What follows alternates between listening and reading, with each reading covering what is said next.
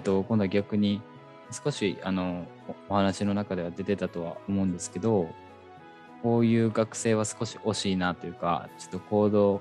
直せばあのもしかしたら一時通過できたかもしれないとか、まあ、もしかしたらメディアネットワークに合わないかもみたいな学生の、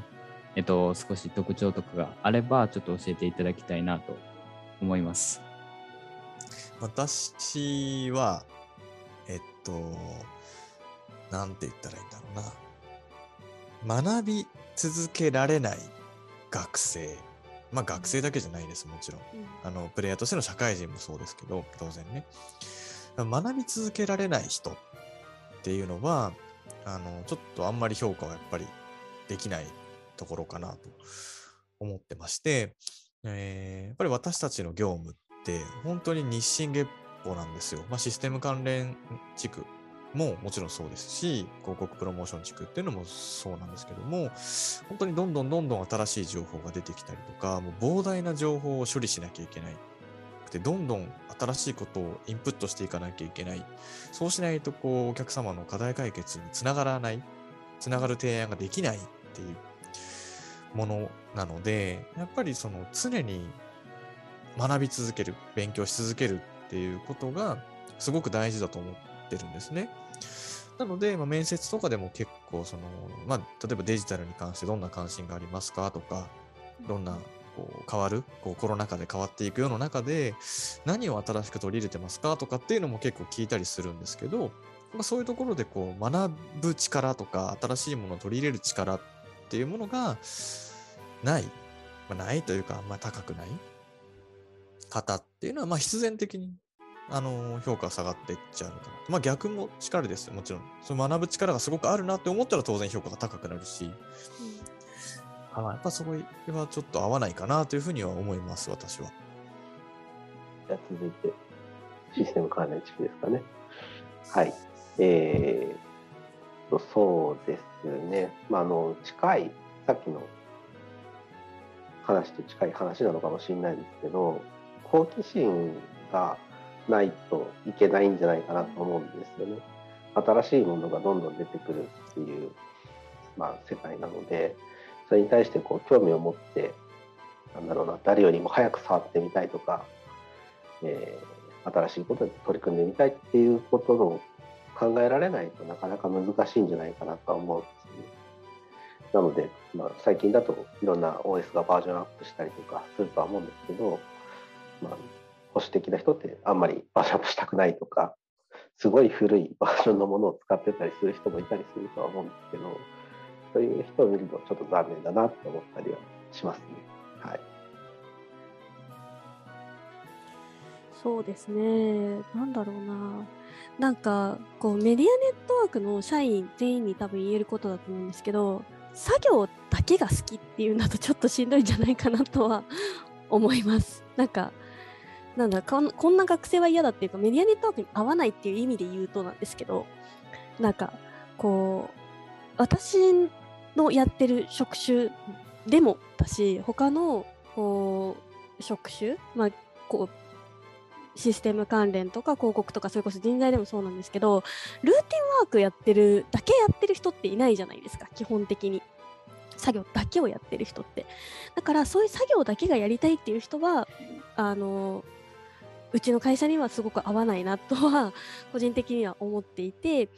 なんかそれこそそれはうちの行動指針とかにすごく表れているこうチャレンジができるとか率先して動けるっていうところに絶対的に合うあのヒットするところだと思うんですけどなんか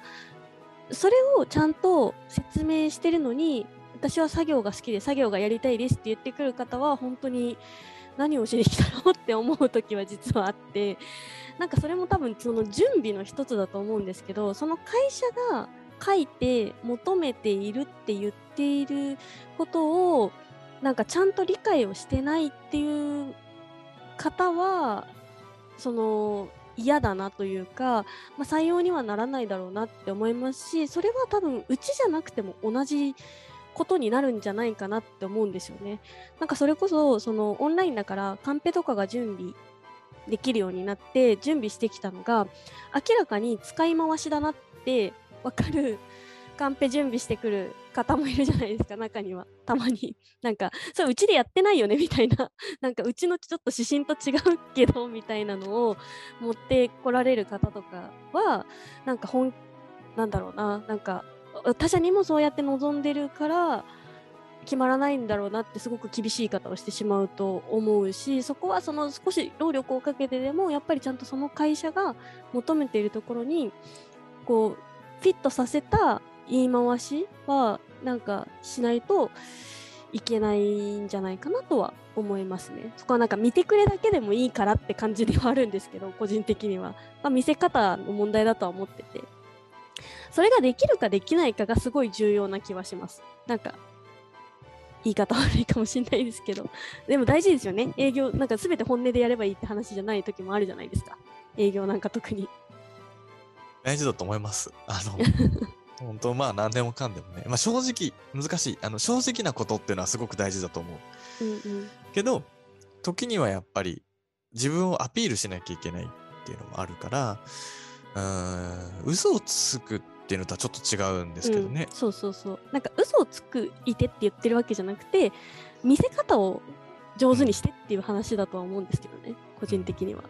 どう料理するかかな。やっぱその素材、自分が持ってる素材は、もっともっと深く考えて、それを面接でどう料理して、どうアピールできるかっていうところは大事かもしれないですね。ありがとうございます。じゃあ、えっと、最後に、えっと、皆さん面接官から就活生の、えっと、学生の方へ、あの、まあ、今後受けてくださる方でもいいですし、就活生、あの、この動画見てくださってる方に、えっと、ちょっと向けて一言ずついただきたいと思います。よろしくお願いします。じゃあ私から。はい。えっと、まあなんか月並みかもしれないんですけど、本当に面接、就活ってご縁だなっていうのはやっぱり面接官をやってる立場からすごく感じていて、あのーとてもやっぱり優秀な学生だけれども、こううちのカラーに合わないとか、うちの今募集してるポジションとはちょっと違うんだよなって言って、泣く泣く不通過にするってこともあるんですよ。それもすごくやっぱりあって、だから、あのーなんだろう、自分が否定されたとかっていうふうには本当に思わずに、あのー合う合わないだと思うので、そこはやっぱりこうこちらもフィットする、長く働いてくれる学生と出会いたいなって思いますし、あの、そんな心づもりで就活に臨んでもらえればいいんじゃないかなというふうには思います。はい。ぜひ、あの、面接とかで会えることを楽しみにしています。ありがとうございます。はい。まあ、縁っていうものはもちろんありますし、まあ、いろんな会社様受けられるんだろうなと思うんですけれども、まあ、ぜひ自分に合った会社を探してもらったらいいのかなっていうのと、あとはまあ学生の方々っていうのは学校で学び続けるっていう、えーことがまあこれで最後になるのかなとは思うので、まあ、普通の人は多分あ方は最後なんじゃないのかなとは思うんですけど、えっと、その学生生活っていうところに悔いを残さないようにっていうことと、まあ、今ちょっと昨今大変な部分もありますけれども、まあ、そうですね。あのご縁があれば入ってきていただけたら、一緒に働けたら楽しいだろうなと思います。ありがとうございました。そうですね。本当に縁だと思います。あの基本的にこう今こういう人は嫌だみたいな話もしましたけど、本当に一部の方で、あの基本的には皆さんすごく素晴らしい方ばかりで、こう